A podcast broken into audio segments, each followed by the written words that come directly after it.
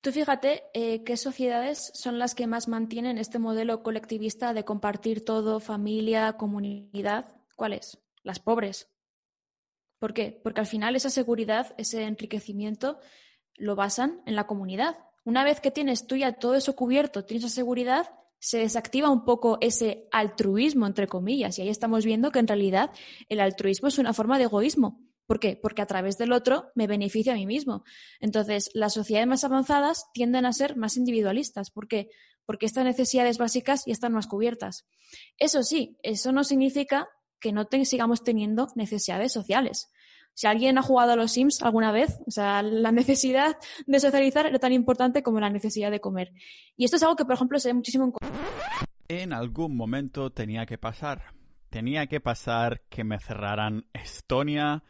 Tan feliz que estaba yo aquí haciendo absolutamente de todo, pero los casos seguían incrementándose. Así que es oficial, desde hoy ya mismo, hoy jueves, la cosa está cerrada y van a cerrar como mínimo un mes. Así que ya me estoy mirando vuelos.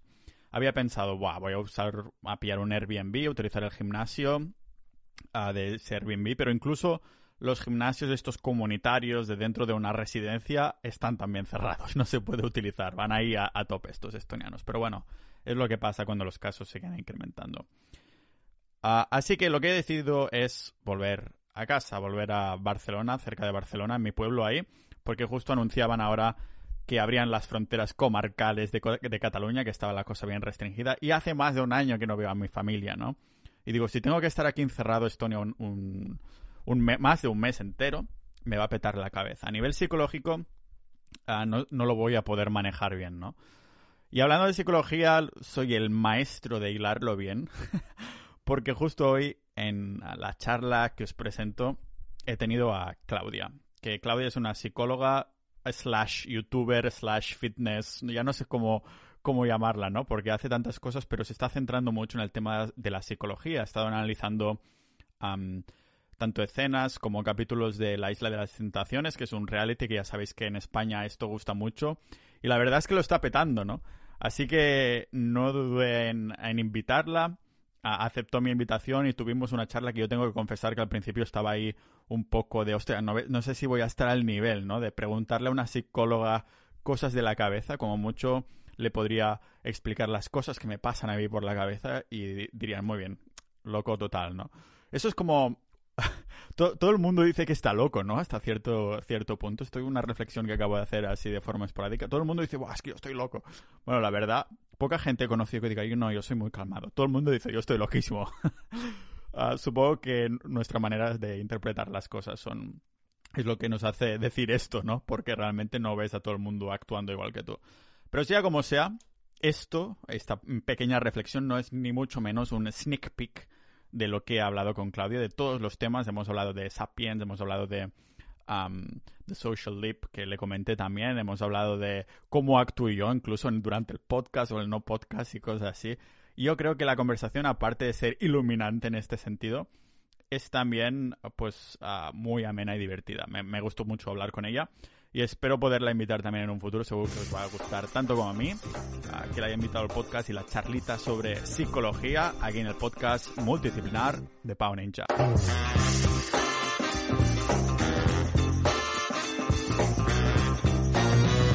Precisamente tus vídeos sobre la isla de las tentaciones, porque yo creo que debe haber dado un buen empujón a lo que es analizar algo, un reality y demás, ¿no? Porque, joder, con el auge y todo, el canal debe haber multiplicado y todo.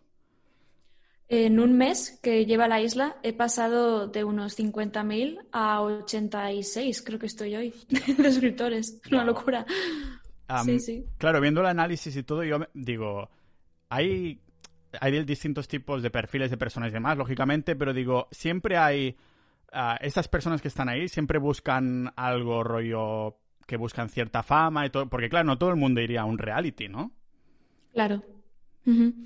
Sí, a ver, aquí de hecho hay como un poco de batalla, digamos, entre la gente que ve esto, Porque, bueno, de hecho se ven los comentarios de mis vídeos que tienes personas diciendo, no sé para qué analizas esto, si es todo un teatro y la gente solo va a buscar fama, otros se lo toman muy en serio, ¿no? Diciendo, ¿y no crees que puede ser que esto y esto y esto? Es un poco como la, la dualidad, ¿no?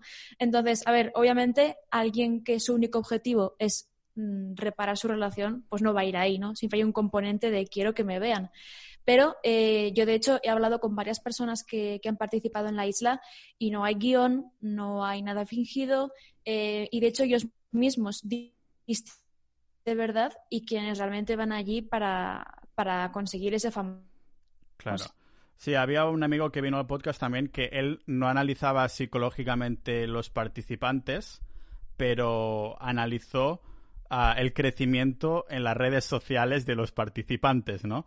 y según el, la cosa que decían o tal, pues entonces analizaba, pues dice, va, eh, hoy ha salido este pavo cinco minutos y ha crecido no sé cuántos mil seguidores en, en Instagram y demás. Y, claro, hacía gracia ver esto, ¿no?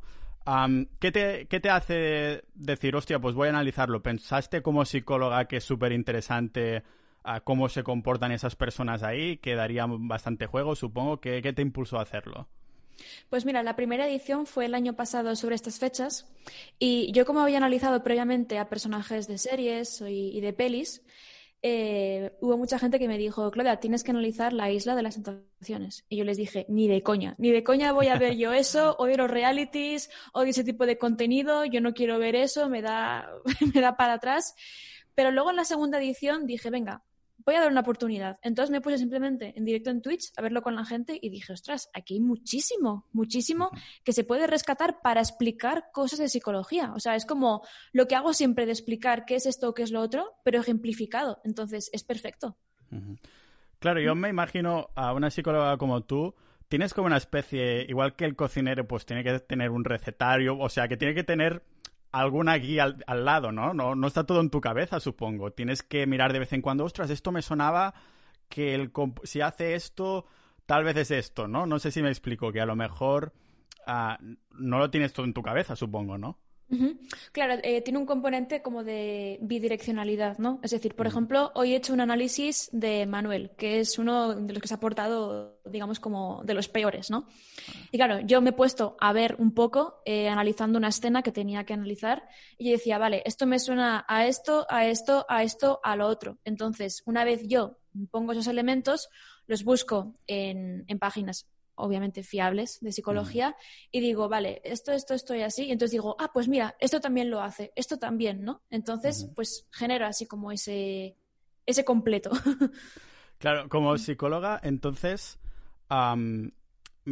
yo, bueno, primero pienso, ¿cuántas veces te habrán hecho la broma de no me psicoanalices, eh? O algo así, cuando dices que te dedicas a esto, ¿sabes? Y después lo otro, ¿cómo actúas para ti misma en el sentido de, claro, tú eres súper consciente del comportamiento humano, ¿no? Ah, entonces, claro, si tu pareja, tu familia, tus amigos, alguien se cabrea contigo, pues puedes decir, Buah, esto es un comportamiento tal, ya sea porque quieres o simplemente porque tienes el conocimiento, ¿no? Pero cuando tú te comportas de cierta manera, ¿cómo de, de crítica eres contigo o cómo de fácil es llevarlo, saber estas cosas del comportamiento humano como psicóloga?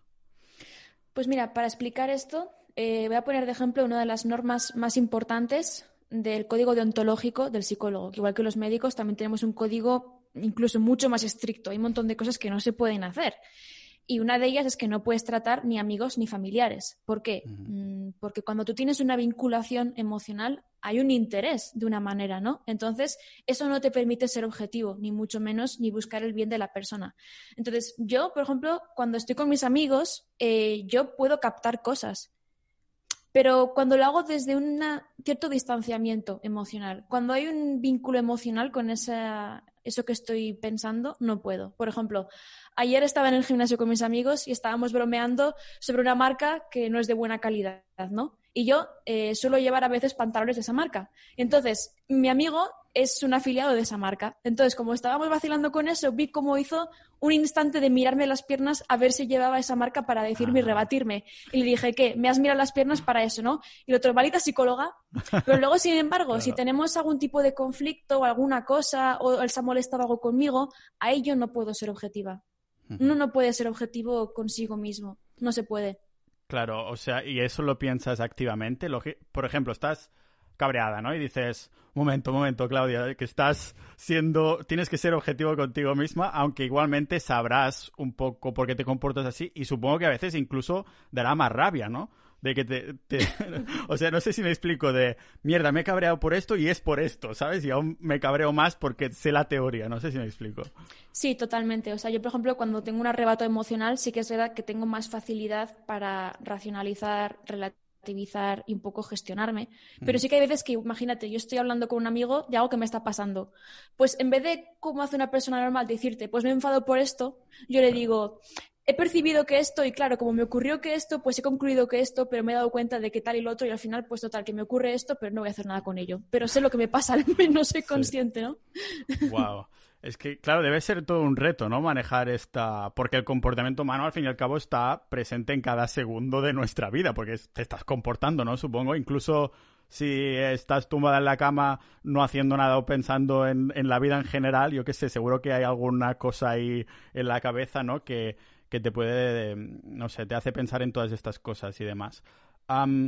claro, ¿qué parte de la psicología es la que tú te sientes que te gusta más? Entonces, esta interpretación, digamos, de cómo se comporta la gente, hacer terapia con las personas, porque entiendo que hay muchas ramas, ¿no? Dentro de esto. Uf, hay muchísimas ramas. Puedes estudiar el comportamiento de los monos, irte a colegios, estar con la policía en criminología o en juzgados, puedes estar en psiquiatría, puedes estar en, una rama más social. Es que hay muchísimas, muchísimas cosas, trastornos de la conducta alimentaria, un montón.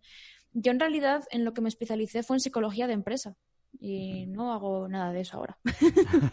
bueno, supongo que el reality, el reality en sí es, un, es una empresa, ¿no? Supongo, pero no, claro, es analizas el comportamiento. Bueno, al final la empresa son personas, ¿no? Así que.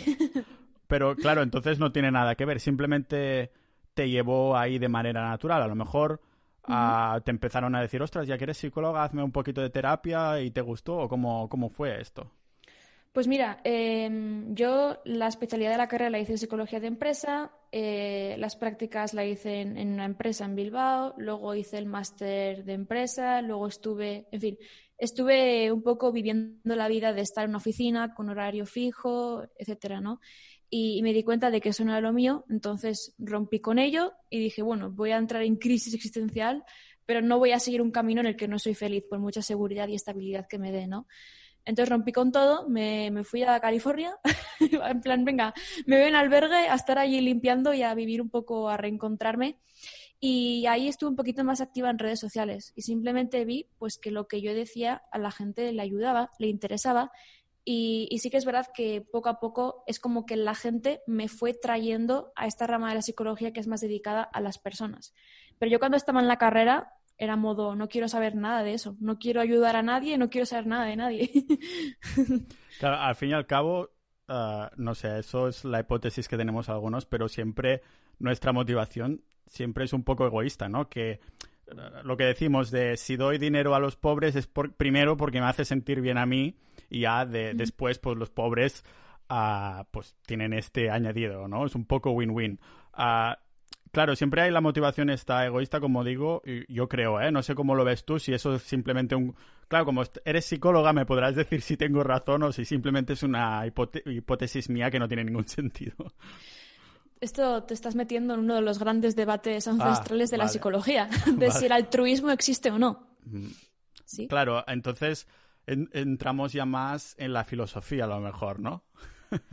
filosofía, antropología, biología. Es que la psicología es lo bueno y lo malo que tiene, que es que es una mezcla de filosofía, de medicina, de biología, de antropología, de economía. Es una mezcla de todo. De hecho, hay un libro muy interesante que habla de esto, que se llama El gen egoísta. Ah, sí, me suena. Ah, no lo he leído, pero me sonaba mucho. Hace unos días estaba preparando un guion para, para el podcast, los capítulos que hago en solo. Y a lo mejor te va a parecer interesante, pero es una teoría que en inglés se llama The Stone Ape Theory, que es como la teoría del mono dopado, que dice a algunos psicólogos, investigadores y demás, es muy marginal esta teoría, ¿eh? pero que la expansión cerebral que sufrió el ser humano, que eso no se ha visto en la naturaleza en ningún momento, en tan pocos años que se dobló su capacidad cerebral, que podría haber sido por el encuentro de, mm, los ah. seres humanos con setas psicodélicas. por eso en el arte de las cuevas de tan antiguo y demás están en distintas partes del mundo, pero todas tienen esas características geométricas tan similares y estas cosas. Y eso me pareció súper interesante. Digo, va, voy a dedicar un capítulo a preparar el guion y tal. Pero claro, no sé, al final no es una teoría, es una hipótesis porque no se puede demostrar, ¿no? No, podemos volver ahí y ver cómo cogen las setas de las cacas y, estas cosas. El tema de, de, psicodélicos, supongo que, o más drogas en general, lo habrás tocado, supongo, también temario de estudio de psicología. ¿Esto se toca? Se toca, pero tampoco especialmente. Em, sí que es verdad que tenemos una asignatura que es básica, que se llama psicología de, drogas, básicamente psicología de drogas, y también sí que vemos, por ejemplo, en lo que es más psicopatología o en farmacología, cómo puede afectar a nivel cerebral ese tipo de cosas. De hecho, me acuerdo que tuve una profesora que nos recomendaba que probáramos alguna vez la ayahuasca y nos ah, quedamos todos como... Esto me parece súper interesante porque justo el capítulo último que saqué el año pasado, que fue el último del año, lo hizo a propósito, que es como se llama la droga de Dios, iba de psicodélicos y teorías y tal, ¿no? Y dije, ¡buah! Esto lo tengo que probar, la ayahuasca, en algunos años, porque supongo que entraríamos en otro debate que sería la conciencia, ¿no? Eh, de realmente, ah, porque estudiando la psicología debéis tocar conciencia a nivel concepto casi ah, filosófico, ¿no? Porque realmente no se ha definido lo que es la conciencia, ¿no? Sí, de hecho hay una persona, me ha hecho mucha gracia, en un comentario de YouTube me ha puesto, hola Claudia, una pregunta, ¿qué es la mente? es como, pues eso no lo sabe nadie. eso no lo sabe nadie. Al final todo son teorías, eh, suposiciones, ¿no? Pero, por ejemplo, eh, respecto a lo que hablabas del altruismo y así, al final la teoría que más apoya la psicología es que la selección natural lo que hacía era premiar, digamos, a aquellos individuos que tenían un comportamiento prosocial de ayudar a otros y recibir ayuda de otros, porque en comunidad sobrevivíamos más, ¿no? Esto es algo básico. Entonces, al final, nuestro cerebro, de hecho, eh, a nivel biológico, está muy preparado para que seamos sociales. Tenemos neuronas que están únicamente especializadas en interpretar las expresiones de los demás, por ejemplo. claro, esto que dices me hace pensar a que muchos tenemos esa sensación, ¿no? Que no con las redes sociales, la tecnología, los ordenadores y tal, que hay como no te obligas tanto a ser social si quieres, lo hemos visto en la pandemia, lo hemos visto que hay gente que puede tener la elección de estar, mucho más cómoda en casa y decir yo soy introvertido porque me quedo mucho en casa, en verdad simplemente, no sé, o te acomodas y demás. Entonces, ah, mi pregunta va un poco por ahí. Realmente tengo la sensación que hay como más autollamados introvertidos a medida que hay más adicciones, hay este tipo de cosas. No sé si a qué opinión tendrías tú de esto, si es una, otra percepción flipada mía o simplemente que realmente hay es problema de, estas cosas, ¿no? De que podamos estar más horas sentados sin tener que forzarnos a socializar o que llamemos socializar a hacerlo a través de las redes y demás. Tú fíjate eh, qué sociedades son las que más mantienen este modelo colectivista de compartir todo, familia, comunidad. ¿Cuál es? Las pobres. ¿Por qué? Porque al final esa seguridad, ese enriquecimiento, lo basan en la comunidad. Una vez que tienes tú ya todo eso cubierto, tienes esa seguridad, se desactiva un poco ese altruismo, entre comillas. Y ahí estamos viendo que en realidad el altruismo es una forma de egoísmo. ¿Por qué? Porque a través del otro me beneficio a mí mismo. Entonces, las sociedades más avanzadas tienden a ser más individualistas. ¿Por qué? Porque estas necesidades básicas ya están más cubiertas. Eso sí, eso no significa que no sigamos teniendo necesidades sociales. Si alguien ha jugado a los Sims alguna vez, o sea, la necesidad de socializar era tan importante como la necesidad de comer. Y esto es algo que, por ejemplo, se ve muchísimo en consulta de personas que realmente acaban teniendo problemas psicosomáticos, ¿sí? De no puedo dormir o tengo erupciones en la piel o de repente me desmayo, o sea, cosas muy, muy raras y dispares que vienen mucho de este aislamiento emocional, de no abrirse a los demás, de no vincularse, entonces, realmente sigue siendo algo importante para nosotros. De hecho, el ebook que te comenté que voy a sacar habla muchísimo de esto, de hasta qué punto la vinculación con los demás es importante, que hasta determina mucho nuestra personalidad.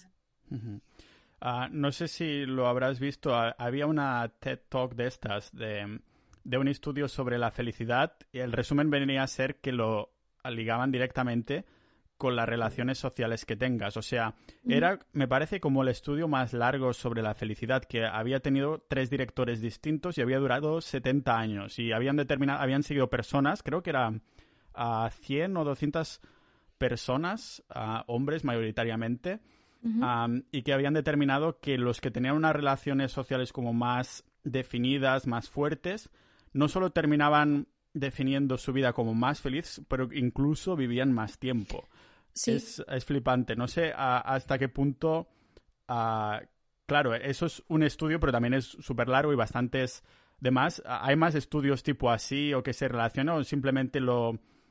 se hipotetiza? ¿Es una palabra? Sí, sí, está vale, muy buena palabra, sí.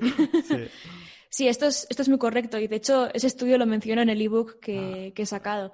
Eh, hay muchos estudios que relacionan eh, el, tener apoyo social, que se dice, con la esperanza de vida y la calidad de la salud. De hecho, también hay estudios de la diferencia entre los hombres que están divorciados y los hombres que están casados felizmente, por cierto, y se viven más y contraen menos enfermedades. Ah, espera, ¿los que se han divorciado o los casados? los divorciados, sí. ¿Los, divorciados? Sí, sí, sí, sí. Ah, hostia, un momento, un momento. A ver, a ver. Entonces, ¿los que se han divorciado viven más tiempo? No, los divorciados viven menos. Ah, vale, vale, iba a decir, ostras, aquí algo no me cuadra, ¿no? Ah, claro, eso como el tema de... Supongo que debe ser otro gran debate, ¿no? La poligamia, monogamia y todo lo demás. sí. Porque entonces con esto estaríamos diciendo... Claro, no, porque realmente si decimos poligamia también estás siendo social, ¿no? O sea, habría poligamia, monogamia y los que no van con nadie al final, ¿no? Poliginia también hay. ¿Qué significa? ¿Cuál es esta palabra? Poliginia es, como un gorila, un hombre con muchas mujeres.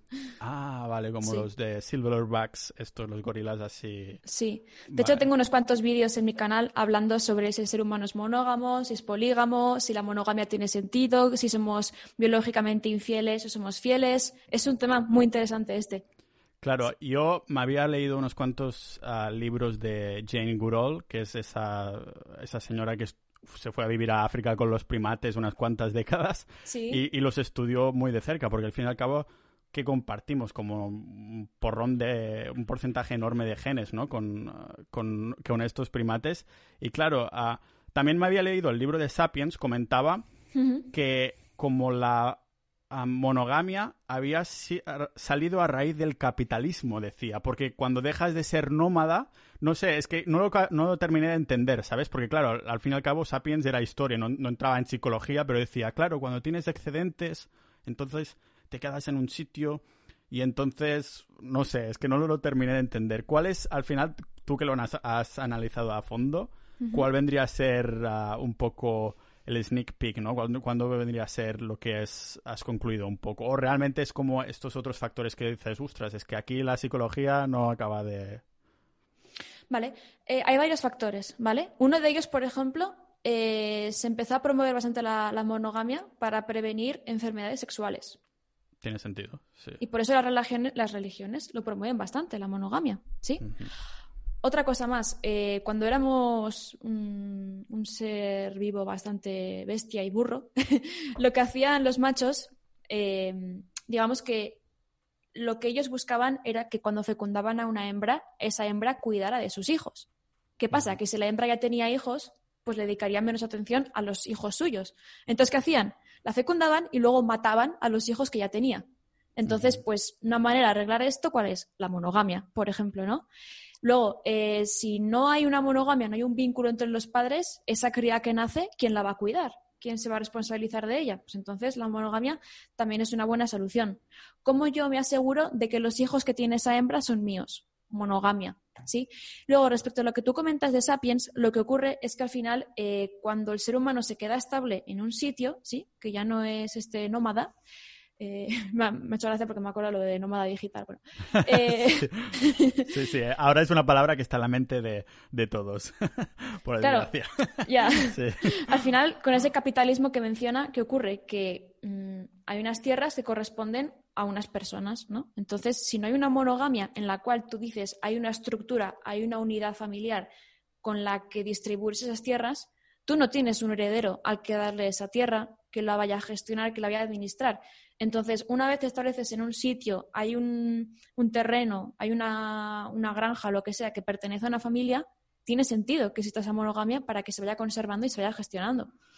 Claro, entonces es un casi una manera de la naturaleza directamente. No es que fuera un constructo social, ¿no? Que era un, algo de la naturaleza para, para que viviéramos más.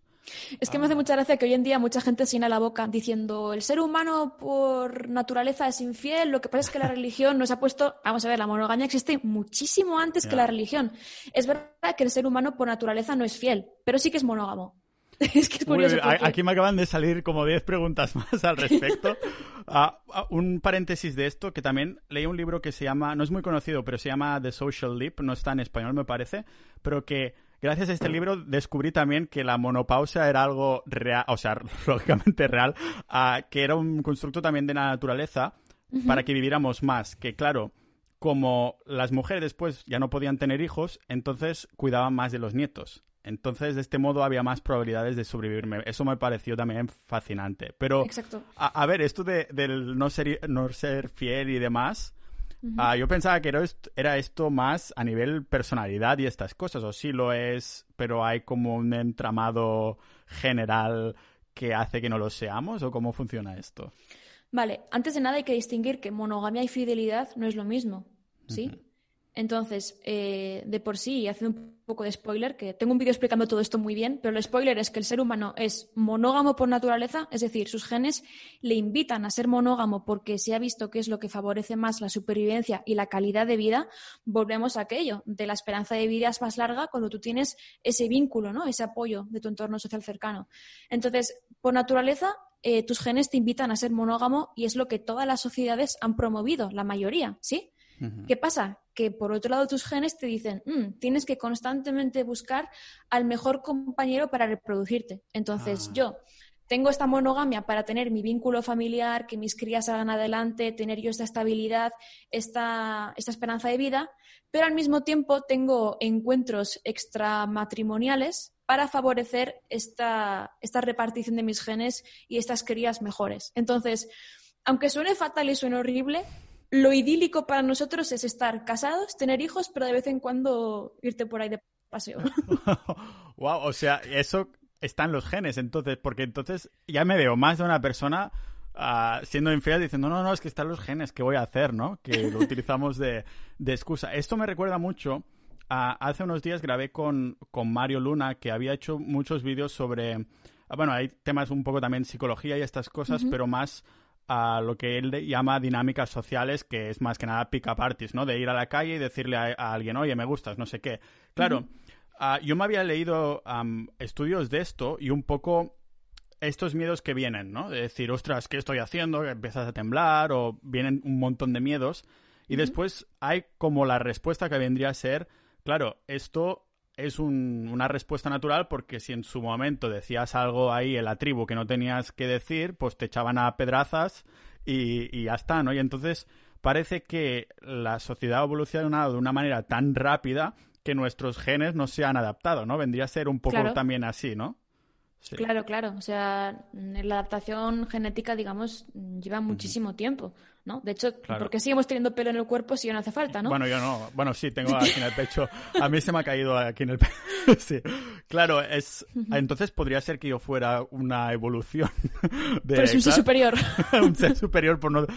Soy Mega Mind, el tío ese azul con la cabeza enorme sin pelo. vale, hostia. Ah, me parece...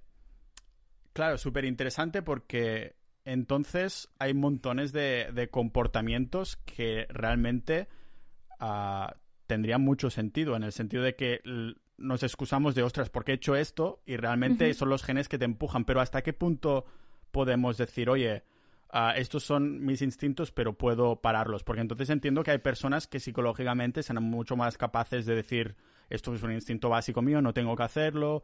O supongo que aquí entramos en ética moral o cosas de estas, ¿no?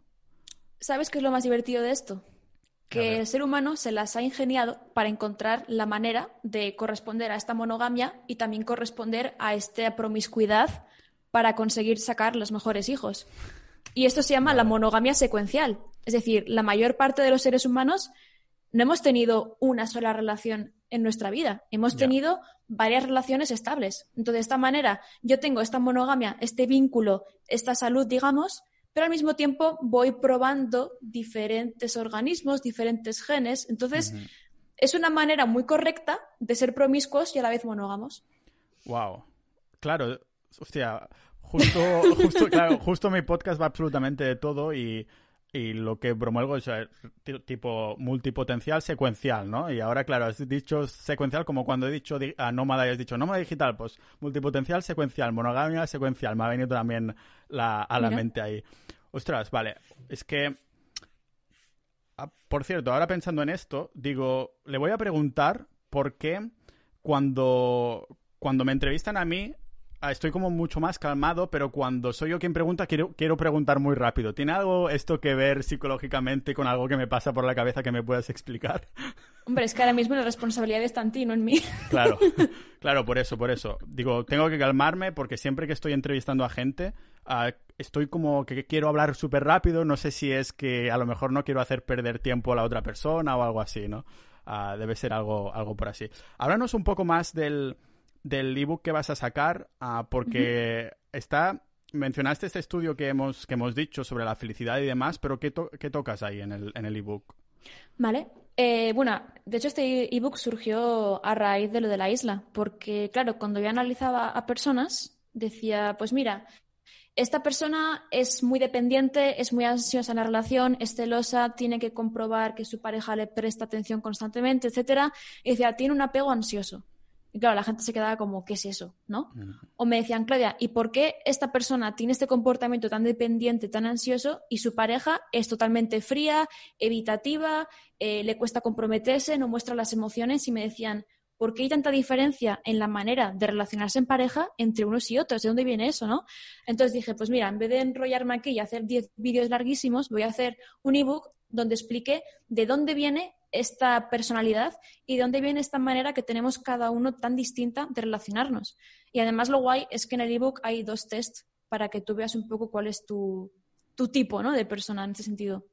Vale, porque claro, debe haber muchísimas teorías de distintos psicólogos que dicen que hay X tipos de personalidades, ¿no? Porque, por ejemplo, había visto un vídeo tuyo que mencionabas uno de los muchos psicólogos alemanes que hay, que decía que había tres tipos de personalidades. también había visto mm, uno en un canal en inglés que mencionaba, no sé si cinco o algo así, y un amigo me había pasado eso de los, no sé si se llama... Eneatipos. Eh, exacto. ¿Sabes lo que me dio un montón de rabia con esto? Que estuve un montón de rato respondiendo las preguntas, ciento y, pico preguntas. No, no se cerró, no mucho peor, mucho peor me dijo, me dijo, el resultado era que no era concluyente porque estaba como muy nivelado todo y no podía... y digo, hostia, tío, me pasaba aquí, pensaba que sería súper acertado, ¿no? Y no sé si... Ah, ¿Sabes cuando respondes un test y a lo mejor no quieres ser muy extremista o lo pones todo entre del 1 al 10 lo pones todo 8 o 2, no, no quieres poner 0 o 10, ¿sabes? A lo mejor tuvo algo que ver con esto, pero claro, me quedé con unas ganas horribles porque mis amigos decían, ¡buah! Ha acertado al completo, a no sé qué. ¿Qué piensas de esto? Porque claro, después también vemos horóscopos y cosas así y, digo, a ver si será algo uh, que, como los horóscopos, ¿no? Que te ponen una frase que queda un poquito bien con todo y al final no hay ningún tipo de veracidad ahí. Pues mira, esto es como todo. Eh, tú puedes hacer muchas clasificaciones basándote en una cosa o en otra, ¿no? Por ejemplo, eh, yo, eh, el que tú has visto, mío, de mi modelo de personalidad, que se llama el modelo PEN. De hecho, tengo un ebook donde explico ese, ese tipo de, clasificación con un test también. Ese está basado en cositas fisiológicas, no en nada astral, ni horóscopo ni nada. Vale, claro, supongo que ah, es verdad, lo mencionabas en el vídeo, ¿no? De cómo reaccionar el cerebro, supongo que con los escáneres y estas cosas, depende del tipo de cómo reacciona el cerebro, si se enciende una luz aquí, una luz ahí, pues entonces pueden decir, vale, esto se alinea un poco por aquí. claro. E, entonces, digamos que si hay... te un ejemplo. Sí, sí, sí. Sí, mira, por ejemplo, una de las dimensiones de, quizás recuerdes, de este modelo de personalidad es el neuroticismo, que se relaciona con cómo se activa tu amígdala. Y se ha visto que hay personas en las que la amígdala se activa mucho y hay personas en las que la amígdala se activa poco. ¿Qué significa esto? Que hay personas que reaccionan de una manera mucho más emocional ante lo que ocurre y hay personas que reaccionan de una manera muy poco emocional. Por ejemplo, se ha visto que las personas con psicopatía, los psicópatas, tienen una activación de la amígdala que es casi nula y por eso no pueden empatizar, tienen muy pocas emociones en ese sentido. Vale, ¿y esto crees que ha sido a raíz de los años o, que había neandertales también psicópatas? Eso es cuestión de que al igual que yo puedo nacer con el pelo marrón y tú puedes nacer con el pelo... a, saber, a saber de qué color era, ¿no? Será una de estas enigmas que vamos a dejar ah, para, para la audiencia. Bueno, de hecho... Hay personas que tienen más testosterona, hay gente que tiene menos, entonces... Eso pues tiene que ver, eso de la alopecia tiene que ver con la testosterona, porque entonces, no sé, ¿eh? ¿sí o no? Es que no, no me lo miré, yo simplemente uh, me pilló depresión unos meses, me afeité la cabeza y ya está, ya lo he solucionado, ¿no? Joder. Uh, o sea, pero claro...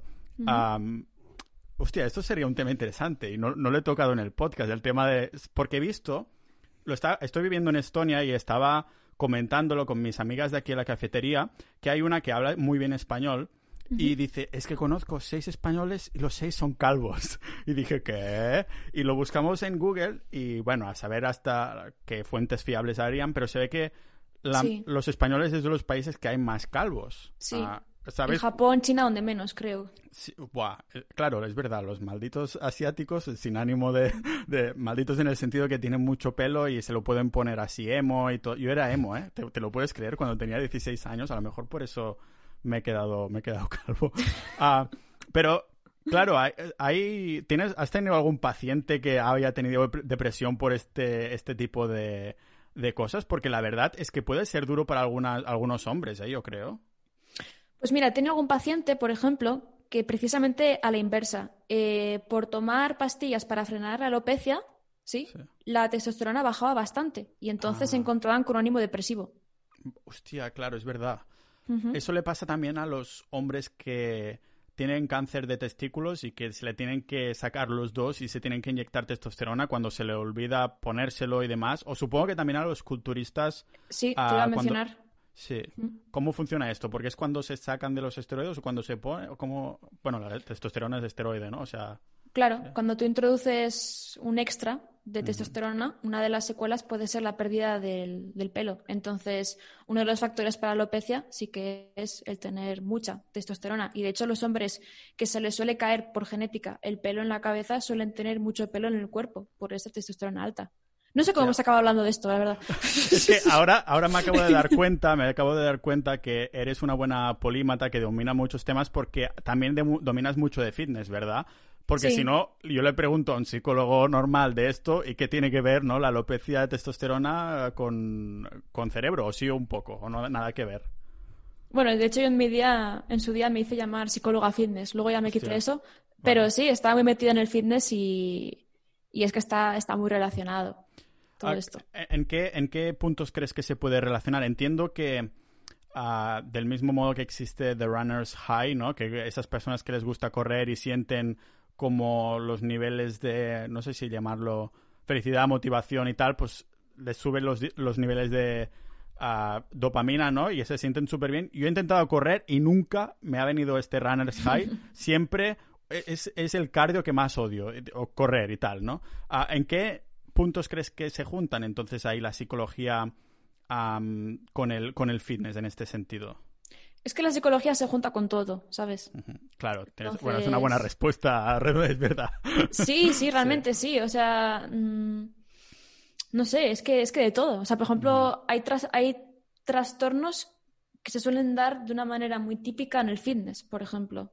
Sí, trastorno de personalidad narcisista, por ejemplo, es un clásico en el fitness. Sí. Yo, uh, siempre antes cuando me... Bueno, antes no, lo continúo haciendo. Cuando me meto en la cama para ir a dormir y me saco la ropa, siempre hago una flexión ahí delante del espejo. ¿Eso, es narcisista? ¿O, hay un punto narcisista ahí? ¿O simplemente de a ver qué tal? No, hombre, no, no, hombre, no. La autoestima no, no, es signo de narcisismo. Ah, vale, vale, vale. No es como si cuando, cuando la gente me dice a mí que por maquillarme tienes un problema de autoestima. No, ah, no. Vale, vale. Es como, eso lo he, visto en varios vídeos tuyos que lo remarcabas bastante, ¿no? La diferencia uh, que todo el mundo llama o sea, a la mínima te dicen, ah, psicópata, no sé qué, ¿no? que dices, uy, esto hay que remarcarlo bien. Había dos términos, una era psicopatía y la otra, ¿cuál era? Que, dices, hay que diferenciarlos y tal. No sé si. Psicosis. Eso. ¿Cuál es la diferencia? en plan así. Es como si te digo, hay que distinguir el cáncer de la varicela. ¿Cuál es la diferencia? Pues que no tiene nada que ver. Solo que eh, el problema es que, claro, es comprensible, ¿no? ¿Qué pasa? Que como todos somos humanos, es como que la psicología es un tema pues que todos sabemos un poquito algo, ¿no? Pero yo no me pongo a hablar de arquitectura sin tener ni idea ni decir esto es esto y esto es lo otro. Pero la gente encuentra tres palabras, psicópata, narcisista y ya está, y se dedican a llamar a su ex, era un psicópata, era un narcisista y se quedan tranquilos, ¿no? Pero es que la psicopatía es un trastorno de personalidad, ¿sí? Es una manera de ser, es una estructura y la psicosis es un trastorno psicótico en el que tú pierdes el contacto con la realidad, por ejemplo, en una esquizofrenia. Vale. Sí, y entonces la, la psicopatía, entonces, que, ¿cómo la definirías más, un poco más así a fondo? Vale, psicópata es que estás totalmente loco, que estás desconectado de la realidad totalmente, ¿no? No, no, no. Mira, la acabas de confundir justo al revés. Ah, psicosis, mira. Vale. Está psicopatía y psicosis. Entonces, una persona con psicopatía sería un psicópata. Y una persona con psicosis, está feo decirlo, pero sería un psicótico. Vale. ¿Y un psicótico ¿Qué sería entonces? Vale, pues una persona que tiene un trastorno psicótico que ha perdido el contacto con la realidad. Tiene, ah, por ejemplo, alucinaciones, tiene delirios. Por ejemplo, eh, cuando tú comes, comes drogas, cuando tú consumes drogas, eh, la sensación es un poco similar a cuando tienes un brote psicótico o un trastorno psicótico. ¿Mm? Vale, sí, sí, sí. Supongo que depende del tipo de droga. yo, sé, yo no he consumido, pero también tengo, yo voy un poco en la misma línea que tu profesora sobre la ayahuasca. En un futuro creo que lo voy a probar, pero antes voy a intentar eso de, de las setas, ah, porque tanto investigar al final me da, me da mucho para esto, ¿no? Tú te, te, actualizas constantemente, entiendo, porque no sé si en la psicología me pregunto si siempre hay nuevos conceptos o nuevas nuevas cosas que debas aprender, igual que los doctores se tienen que ir actualizando sí o sí, un cirujano se tiene que ir actualizando porque si no va a matar pacientes. Ah, supongo que la psicología también hay mucha responsabilidad en este sentido, ¿no? Y más como, como vamos avanzando lo que comentábamos antes, ¿no? De eh, que si redes sociales, que si tal, ah, te, te, obligan o te obligas, para decirlo así, a actualizarte? Bueno, a mí no me obliga a nadie porque yo no trabajo para nadie, ¿no?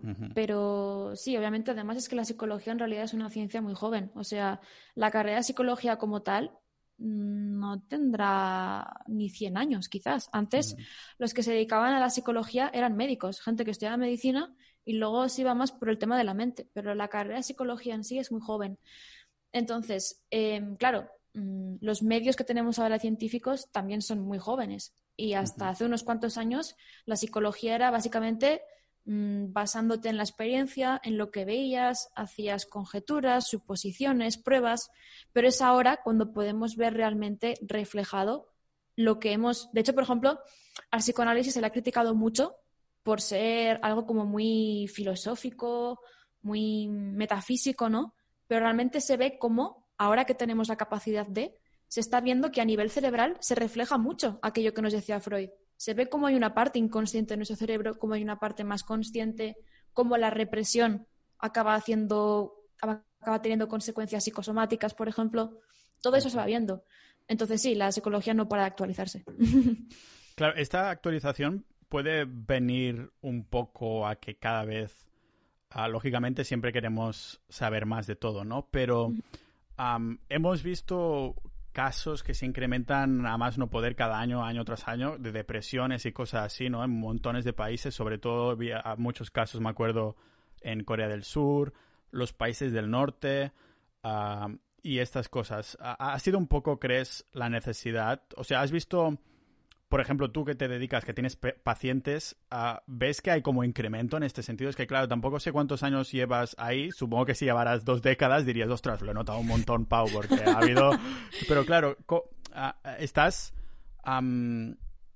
¿cómo, decirlo? ¿Sabes si realmente hay tantos casos de depresión, si realmente se nos va de las manos esto? Mira, hay una, tú que has sacado antes lo de las TED Talks, hay una muy interesante que habla sobre, sobre el suicidio y es que eh, hace 15 años, digamos que una de las principales causas de muerte era, por ejemplo, los infartos al corazón, eh, los, los infartos también al cerebro, accidentes, y hemos ido viendo cómo el suicidio cada vez ha ido ganando mucho más. O sea, hay más gente que muere por suicidio que por un ataque al corazón. Hostias. Entonces aquí tienes el perfecto indicador de ello. ¿Y a qué crees que debe es debido a esto? Porque claro, debe ser el, el resultado de cómo estamos construyendo la sociedad, ¿no? A ver, también tenemos que entender que obviamente si cada vez podemos controlar más las enfermedades de tipo orgánico, pues obviamente hay más cabida para las mentales, ¿no? Hay menos gente que muere de... O sea, antes la gente se moría por una gripe, ahora la gente ya no se muere... Bueno, no sé cómo hacer todo este comentario. ya, te entiendo, ya te entiendo. O sea, a, lo que te refieres es que a lo mejor una persona que potencialmente se podría haber suicidado termina muriendo, muriendo antes de gripe Ah, porque todas estas cosas se pueden controlar ah, mucho más ahora, ¿no? Claro, y volviendo de nuevo a la comparación de antes de que los países desarrollados son los más individualistas, también hay más suicidio en los países desarrollados que en los países pobres. ¿Por qué? Porque ahora tú no tienes que estar pensando en cuándo vas a comer, en cuándo vas a, etcétera. Entonces, esto gana mucha más importancia en ese sentido. Sí, ya que estamos utilizando las TED Talk, quiero mencionar a otra para, hacerte la siguiente. ¿Vas a comisión o? claro, exacto. Usted estaría bien. Los voy a contactar a ver si quieren hacer de sponsor de este episodio. No, no, había una chica argentina que hacía una TED Talk, lógicamente en español, y comentaba, creo que la hacía la charla en España y decía que en Argentina es súper normal, que vas al psicólogo y si no vas, dicen, oye, ¿cómo que no vas al psicólogo? Es como ir al ginecólogo o lo que sea, ¿no? En el caso de las mujeres. claro, en España eh, comentaba la chica también que si dices que vas al psicólogo, hostia, que estás loco, ¿qué pasa? Que te tendrán que encerrar en, en no sé, en una cárcel de estas así o que eh, hay...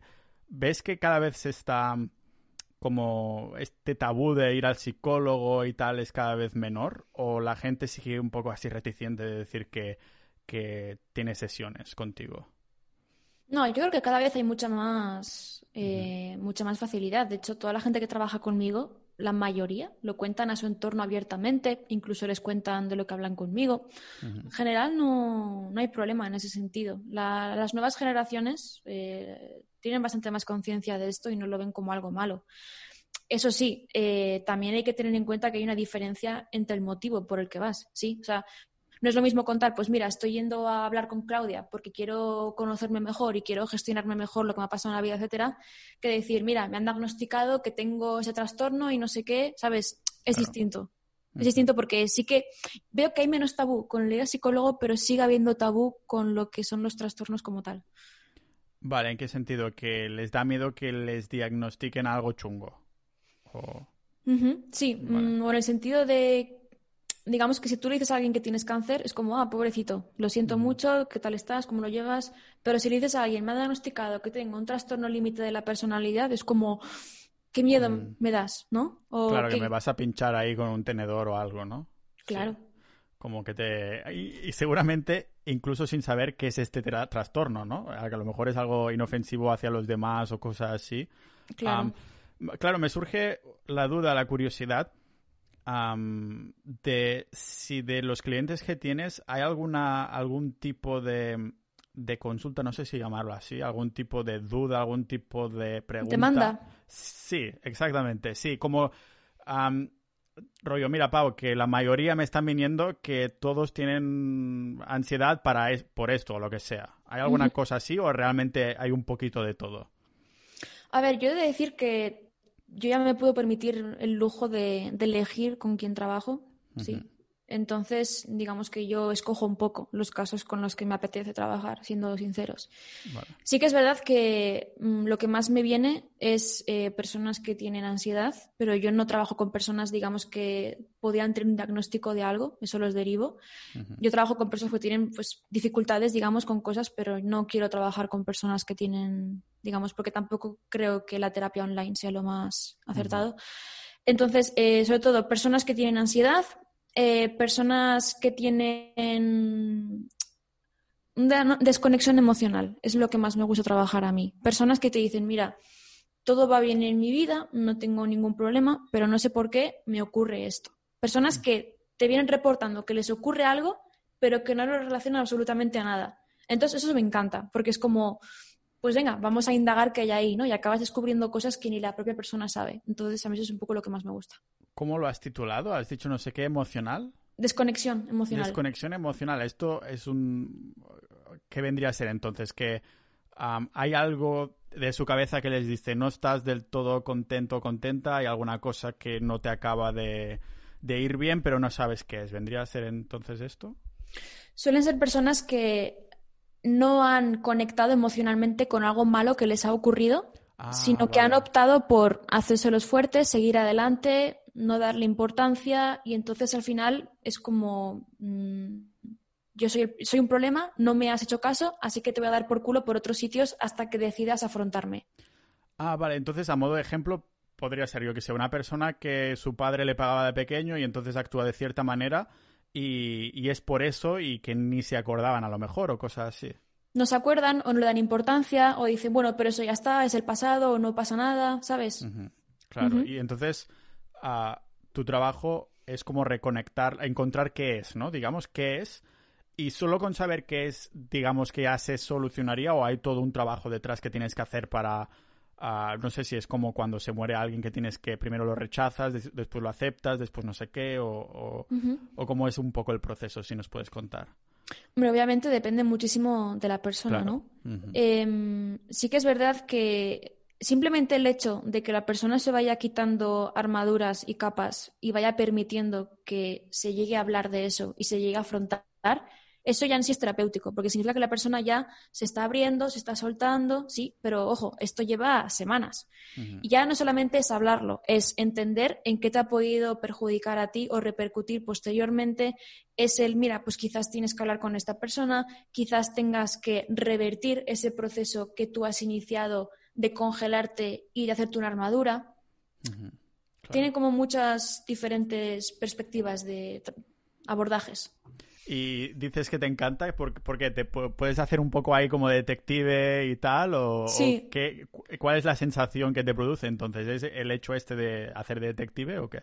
Me gusta porque, a ver, yo tengo, tampoco me voy a flipar, ¿no? Pero considero que tengo bastante ojo en muy rápidamente ver un poco de dónde le puede venir a la persona. Pero cuando tú ves que la persona viene con esa negación tan fuerte de no, no es por esto o es, sí, es como, o sea, un psicólogo nunca te va a decir, mira, te ocurre esto y tienes que hacer esto, no.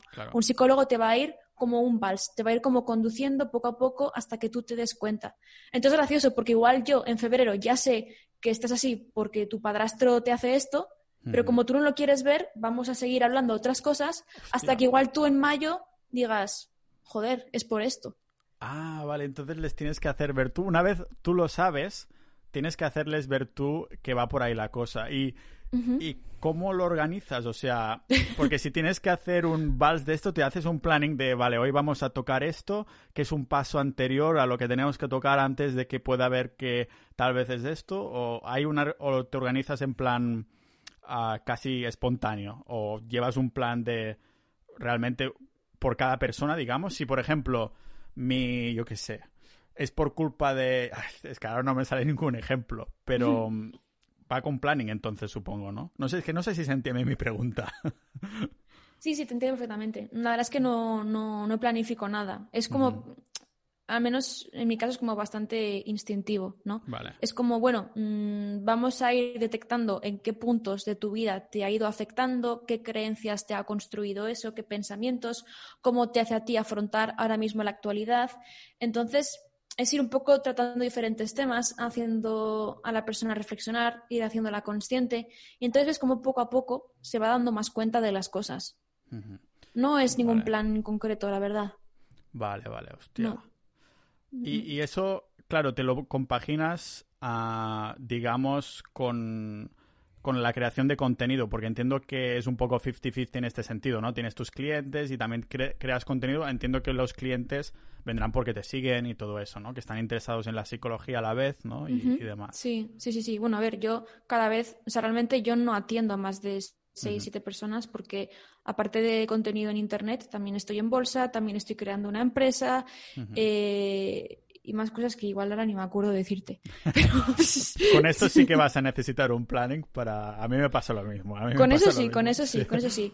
De todos modos, no quiero que se quede la impresión de que los psicólogos no planifican. Es que dependen muchísimo, ¿sabes? Por ejemplo, claro, eh, si la persona te viene con una demanda concreta de, mira, me ocurre esto y sé que es esto y tú confirmas que es eso, entonces, por ejemplo, se hace una terapia que es mucho más directiva, de decirte, mira, vamos a hacer esto, tienes que hacer esto, esto y esto y esto y esto. Cuando la persona viene que no sabe ni qué le pasa, es muy distinto ahí. Claro, cuando terminas con un cliente que dices, vale, ya no vamos a hacer más sesiones, ah, ¿cómo eliges ah, el siguiente? Porque entiendo que tendrás un montón de solicitudes y tendrás que, filtrar o alguien tendrá que filtrar por, ah, por ti, pero va un poco te tienen que rellenar, por ejemplo, un formulario de esto, por esto quiero que ser que me hagas terapia tú.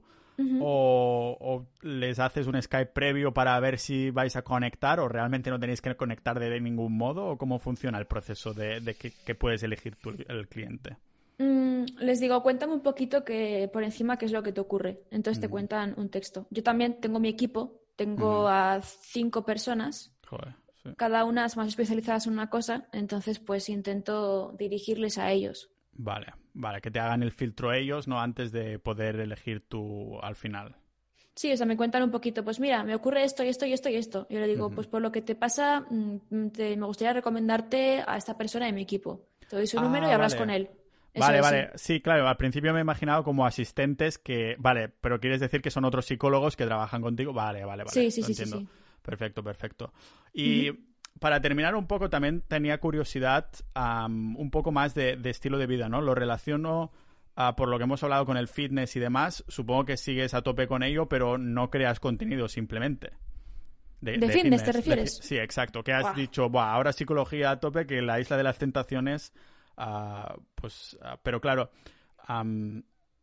igualmente debe ser parte de tu vida en este sentido, ¿no? Y supongo que enlazándolo también con la conexión psicología, que es de estas cosas que, te hace sentir bien y demás. a nivel curiosidad, si hay algún hábito más que digas, Buah, esto lo tengo que hacer cada día porque me hace sentir súper bien. Pues a ver, para mí es muy importante, obviamente, entrenar, como tú has dicho, con mi música, ese momento que me da una rutina, un orden, ese desahogarme, ese sentirme fuerte, disciplina para lo demás. Obviamente, alimentación muy buena, también es muy importante para mí a muchos niveles. Eh, salir a pasear con podcast o música mm, en algún sitio bonito con naturaleza también es muy importante. Y, pasármelo bien con mis amigos. O sea, para mí es muy importante hacer, hacer el gilipollas. o sea, para mí, para mi salud mental y todo lo que hemos hablado, quedar con mis amigos y hacer tonterías es muy importante. Y no me hace falta mucho más. claro, yo siempre digo que, que la felicidad viene un poco a... Es como el subproducto de tu día a día, ¿no? Si tú disfrutas tu día a día, pues te sientes feliz yo, por ejemplo, tengo una listilla así, bueno, no es mental, también he hecho algún podcast al respecto que hacía como cinco puntos de cosas que cuando las tengo casi todo indica que seguramente estoy feliz, ¿no? Por ejemplo, las relaciones sociales es lógicamente un importante. El sol, porque yo había vivido en, he vivido en Canadá, Suecia y Finlandia y ahora estoy en Estonia y claro, todo es el norte y no hay sol. Y me había dado cuenta de que cuando estaba ahí, digo, Buah, es que estoy rollo depresivo o no depresivo, pero muy down pero cuando he estado aquí en Estonia, eh, llevo, bueno, ya ha salido el sol por, por fin, ah, pero llevaba tres, tres, meses sin verlo y aún así me sentía súper feliz. Y digo, creo que es porque tengo las relaciones sociales súper como potenciadas, ¿no? Y a lo mejor me compensa. Pero claro, también había en esta lista, había, lógicamente, había tema de dinero. Digo, sin cierta cantidad de dinero no creo que pueda ser feliz porque no, tengo libertad, ¿no? Ah, me preguntaba entonces si en esta lista, ¿qué incluyes? ¿Incluyes el fitness? ¿Hacer el gilipollas con los amigos? ¿Y qué incluirías así a bote pronto para terminar la, la charla? Sentir que progreso. Vale. O propósito, esto es un, importante, está en la mía ¿eh? también. Eso, eso es muy importante.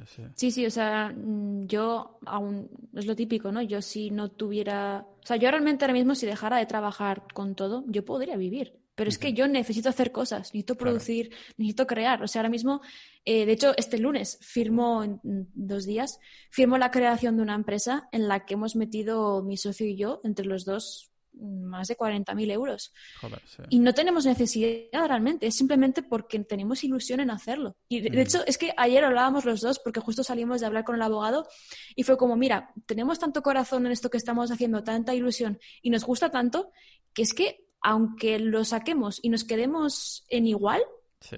aunque no ganemos dinero, solamente con que haya salido es que somos felices. Claro, con el proyecto en sí. Sí, sí, sí. Sí. Ah, el, el tema de propósito, no sé si es más algo que se filosofa o realmente la psicología ha dicho que hay algo ahí en el tema de buscar propósito que realmente se enciende a nivel fisiológico. No sé si hay estudios de esto al respecto. Hombre, eh, obviamente el ser humano no puede ser feliz si no siente que su existencia tiene un objetivo. Y ahí de nuevo volvemos a por qué cada vez eh, hay más personas con problemas de salud mental. Antes el objetivo que era eh, casarte, tener una familia, subsistir, ¿no? Luego ya el objetivo era pues sacarte la carrera, tener un trabajo digno, casarte, tener hijos. Y ahora el objetivo que es que todo el mundo sea, vamos, increíble, ¿no? Ya no hay un Mm. objetivo tan básico y tan claro para todo el mundo. Y eso es un vacío existencial muy fuerte. Buah, pues no, no encuentro mejor manera para terminar la, la charla que con esta, con esta idea. Así que muchísimas gracias, Claudia, por haber venido al podcast. Ha sido un placer. A ti, cuando quieras repetimos.